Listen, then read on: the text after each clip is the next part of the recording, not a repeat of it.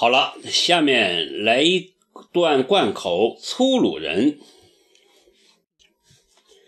话说唐朝有一位粗鲁人，此人复姓尉迟，单字明公，号敬得，保定山后刘武州，日抢三关，夜夺八寨。自亲王夜探薄壁关，敬得月下赶亲王，打三鞭还两锏，马跳红泥涧。自降唐以来。征南大战王世充，扫北收复皮可能，跨海征东，月下访伯袍。唐王得胜，班师回朝。那尉迟恭因救伯袍，在午门外拳打皇叔李道宗，打掉门牙二尺。唐王大怒，贬至田庄。